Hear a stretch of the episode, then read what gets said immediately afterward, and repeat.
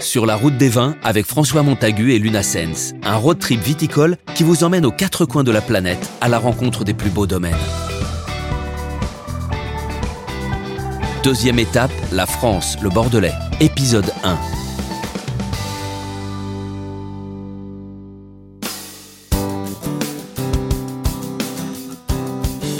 La route des vins me mène cette fois-ci en France, plus précisément à Bordeaux.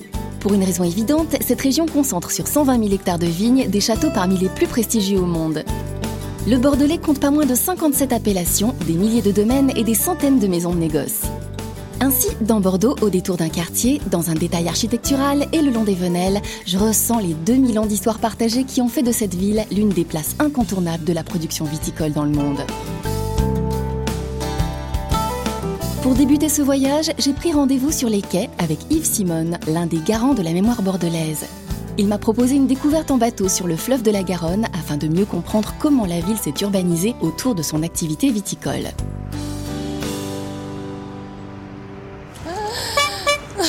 Bonjour. Bonjour. Alors vous m'emmenez faire un petit tour? Eh bien oui, sur la Garonne. Ouais. Et j'espère que ça va vous plaire parce que c'est beau. C'est Oui, même très bah, très ça beau la pas- Garonne. Ça Ah, me plaît déjà. hein. Qui n'a pas vu Bordeaux n'a rien vu de beau. Ça, c'est une vieille dame qui m'avait appris ça. Eh ouais. C'est bien de passer à Bordeaux parce que, sans fausse modestie, quand même, Bordeaux est une des capitales, pour pas dire la capitale mondiale du vin. Et alors, ce qu'il y a de super, c'est qu'en fait, en se promenant sur un bateau, par les façades des quais, on peut tout à fait raconter l'histoire de Bordeaux et donc du vin de Bordeaux. En avant Mais oui alors, c'est assez facile à définir Bordeaux par rapport au fleuve, une immense courbe, un croissant de lune. C'est ça qui a fait qu'on appelait Bordeaux le, port de la lune. Et puis on a deux façades. Une au sud, vous voyez bien que tous les immeubles se terminent par une même hauteur, même décor, même toit d'ardoise. Et puis la deuxième façade, à droite, c'est la façade nord, c'est la façade des Chartrons. Alors elle est peut-être moins impressionnante que la première d'un point de vue architectural. Toutes les maisons sont différentes les unes des autres. hein. C'est ce qui fait la, grande différence. Ces maisons, en fait, elles sont pas si anciennes que ça. C'est surtout 18 et 19e siècle. C'est les maisons des grands marchands de vin de Bordeaux, voilà, des négociants qu'on voit en façade.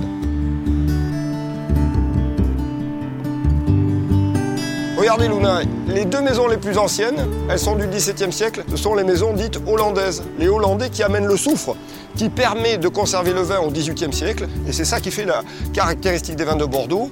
C'est les vins, euh, disons, qu'on peut garder. Voilà, c'est ça, eh, les vins de garde. Merci. Je termine mon escapade fluviale essayant d'imaginer l'animation portuaire qui pouvait régner sur les quais des Chartrons jusqu'au siècle dernier. Aujourd'hui l'activité du port a disparu, il n'empêche que le vin a si indéniablement marqué de son empreinte la ville qu'à chaque pas, le long des rues, sur les places, la ville affirme son lien au vignoble. Après une petite balade, je me rends au château d'Escas pour y retrouver Nathalie Escuredo. Elle a créé des randonnées pédestres afin de découvrir les routes des vins dans la région bordelaise. Elle sera accompagnée par l'un de ses amis bordelais, l'artiste peintre caricaturiste Mika, qui a trouvé un moyen détourné de vivre de ses deux passions, le vin et la peinture. Bonjour. Bonjour. Vous êtes Nathalie Je suis Nathalie. Luna. Enchantée. Enchantée. Bonjour. Enchanté, Mika. Patron, un verre, s'il vous plaît, pour notre invité. Je suis ravie d'être là parce que vous avez plein de choses à m'apprendre. J'ai un périple, euh, un joli périple dans le Bordelais. Je vais aller à Saint-Émilion, à Saint-Estève, dans le Sauternais. Euh, je vais pas mal bouger. Et moi, je connais pas trop les terroirs ni les cépages. Et vous êtes un peu le guide idéal pour moi. Alors en quelques mots, d'abord Bordeaux, c'est des vins d'assemblage. Ça, c'est vraiment la grosse spécificité, c'est-à-dire qu'on a plusieurs cépages. Euh, et contrairement à d'autres régions dans le monde, nous, on pense que les assemblées, ça va donner quelque chose de beaucoup plus complexe et surtout beaucoup plus intéressant. Alors vous me parlez de Saint-Émilion. Faites-vous aborder ça très très bien parce que vous partez rive droite. Donc rive droite, vous allez voir, c'est très vallonné, c'est des très très beaux paysages, c'est surtout de l'argile et du calcaire. Et ça, c'est très favorable pour le merlot. Merlot et Cabernet Franc, parce que le Merlot, il a besoin de fraîcheur. Donc le Merlot, c'est la rondeur, les fruits, vous allez voir, c'est quelque chose vraiment de, de, de très savoureux, de, euh, de- dans les tanins, c'est quelque chose de très souple, c'est des vins très féminins. Et puis après, vous allez traverser l'estuaire, vous partez rive gauche. Donc rive gauche, c'est beaucoup de grave dans le sol, donc la, la grave, c'est plutôt favorable pour le Cabernet Sauvignon. Donc là, c'est des vins euh, euh, très structurés, beaucoup de tanins. Alors c'est aussi dans l'élégance, hein, mais c'est des vins très peu très plus différents. Un peu plus viril. C'est le Médoc. Exactement, c'est le Médoc. Euh, mais vous, vous, allez goûter, vous allez voir des choses très différentes, mais euh, c'est aussi la richesse de Bordeaux, c'est 10 000 propriétés, donc euh, il faut cette richesse. Voilà. Et puis si vous allez vers Sauternes, alors là, c'est les vins très féminins, très sucrés, ce qu'on appelle les sweet Bordeaux. donc c'est voilà, à déguster avec plein de choses. On, parle, pense toujours au foie gras, mais vous verrez, on peut déguster. ça marche aussi très très bien avec des fromages à pâte persillée, avec euh, des poissons euh, grillés, un petit peu comme des, euh, des Saint-Jacques. Ça, marche très très bien avec des poulets grillés. Donc, faut oser à Bordeaux. Et vous, Mika, vous avez mis les mains dedans, mais tout à fait autrement, apparemment. Hein. oui, oui, oui, non, moi je suis dessinateur, caricaturiste professionnel depuis une quinzaine d'années. J'avais vu qu'un Français qui est peintre, qui était aux États-Unis, avait utilisé du vin pour s'amuser à faire des aquarelles. Et ça avait eu euh, beaucoup de succès. Je me suis dit, je vais essayer de, de voir, d'adapter cette technique, parce que, voilà, comme dit Nathalie, euh, c'est pas ce qui manque ici comme matière. Il y a même plus de vin que d'encre, finalement. donc donc l'idée était, était de, de, voir si je pouvais adapter à la caricature la technique de, peindre avec du vin. C'est le vin qui est là, avec lequel vous peignez? C'est ça, c'est ça, c'est ça, c'est ça. Donc vin jeune, pour en tirer au maximum les tanins. Et euh, est-ce que c'est comme l'aquarelle où on fait des couches successives en fait? C'est exactement ça. C'est tout à fait une technique euh, qui s'apparente à la fois à l'aquarelle et au lavis. C'est-à-dire que j'ai mon pinceau avec le vin et un pinceau humidifié voilà, avec de l'eau pour, euh, pour étirer la matière, faire des, des nuances, etc.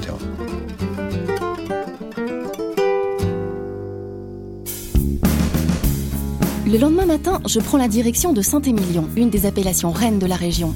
Avec ses 5400 hectares, je découvre un terroir d'exception où la moindre parcelle confère au raisin un caractère unique et reconnaissable.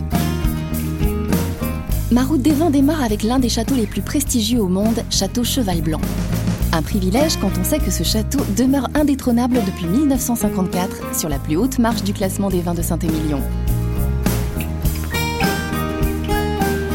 C'est Pierre Lurton, son directeur, issu d'une très grande famille viticole, qui me fait l'honneur d'une visite privée.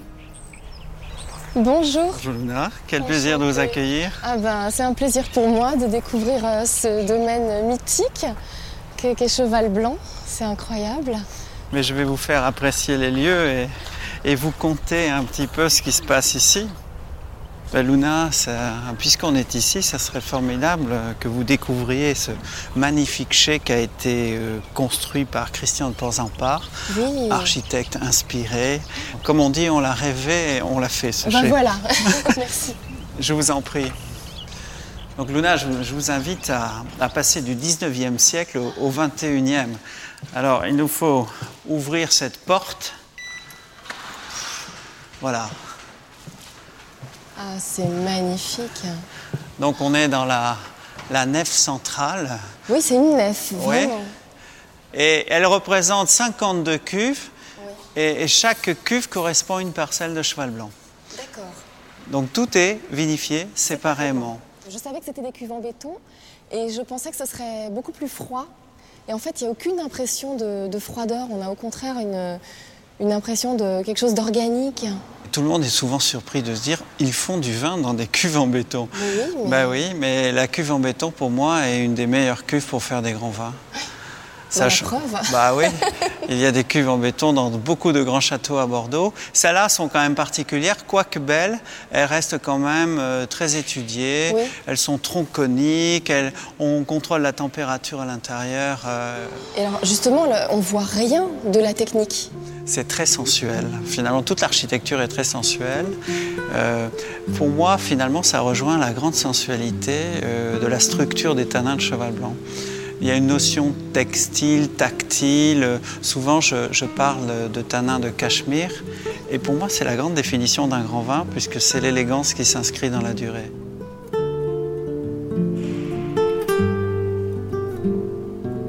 Le chai est une véritable œuvre d'art de légèreté et de technicité, une sorte d'écrin luxueux et fonctionnel.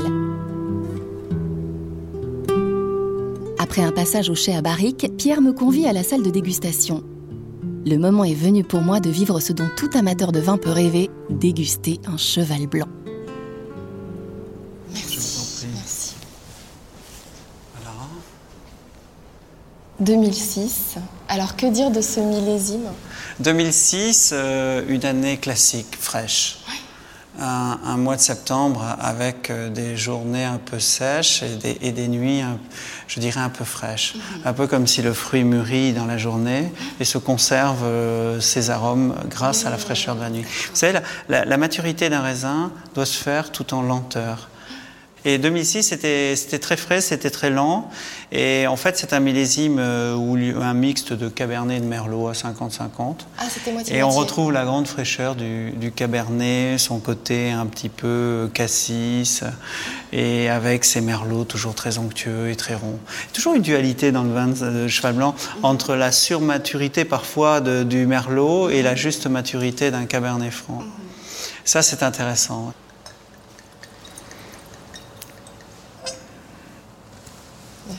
Tenez. Donc vous voyez la couleur. Vous avez vu, il y a, il y a aussi quand euh, vous tournez votre verre, alors c'est très caractéristique, vous avez euh, du gras reste. qui reste. Donc ce, sont des, ce sont des tanins assez enveloppés, euh, euh, très voluptueux. C'est, vraiment, euh, si on compare les vins du, du plateau calcaire de Saint-Émilion, qui ont une certaine aridité, mais des tanins très élégants, euh, une grande fraîcheur, ici on, on est plus voluptueux, c'est, l'argile, c'est, le, les graves, et tout ça donne plus de couleur, plus de profondeur. Et la couleur est liée aussi à l'acidité, parce que euh, là on a une acidité qui est un peu plus faible, et donc la couleur est plus profonde, elle est plus noire, et puis l'extraction est belle.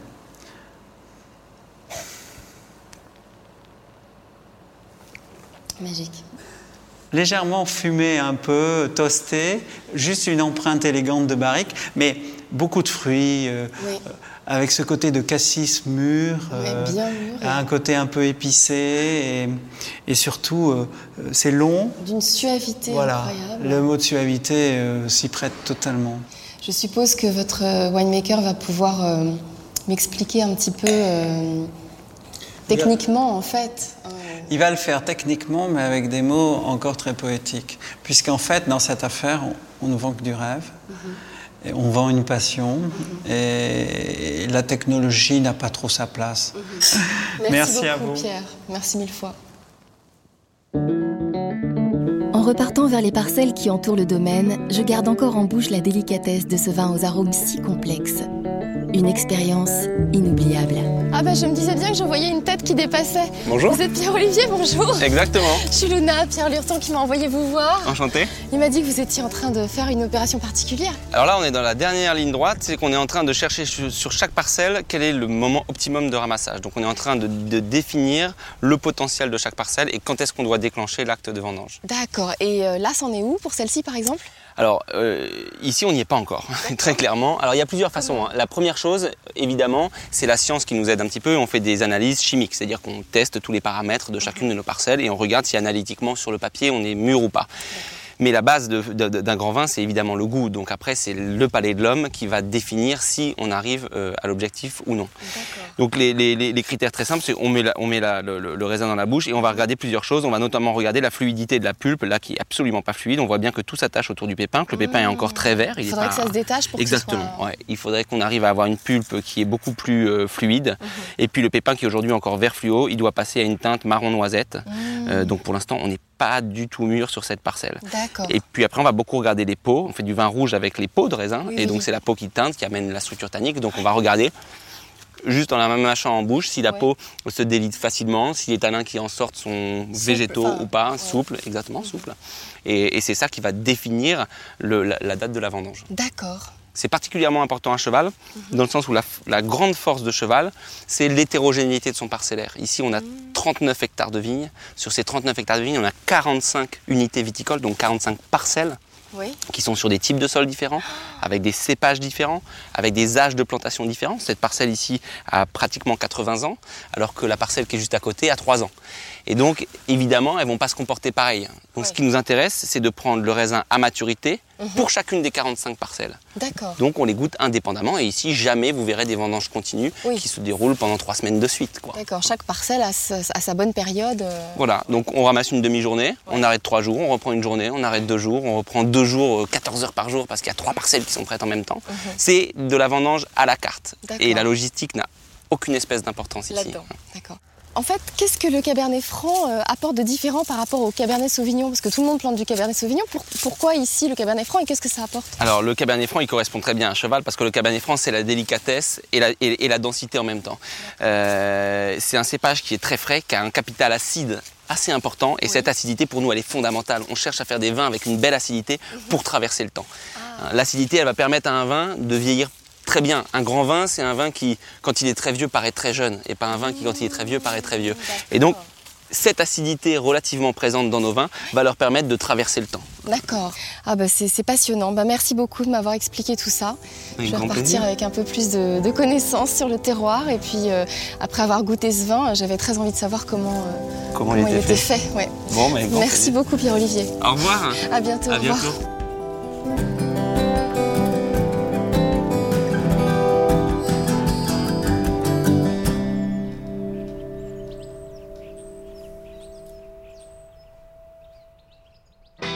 C'était Sur la route des vins, d'après un documentaire réalisé par Éric Michaud avec Luna Sens et François Montagu. Montage son Agathe Laureau et Guillaume Sulpi. Mixage Thomas Gabriel. Musique My Music Library. Une production Engel, The et Interscoop.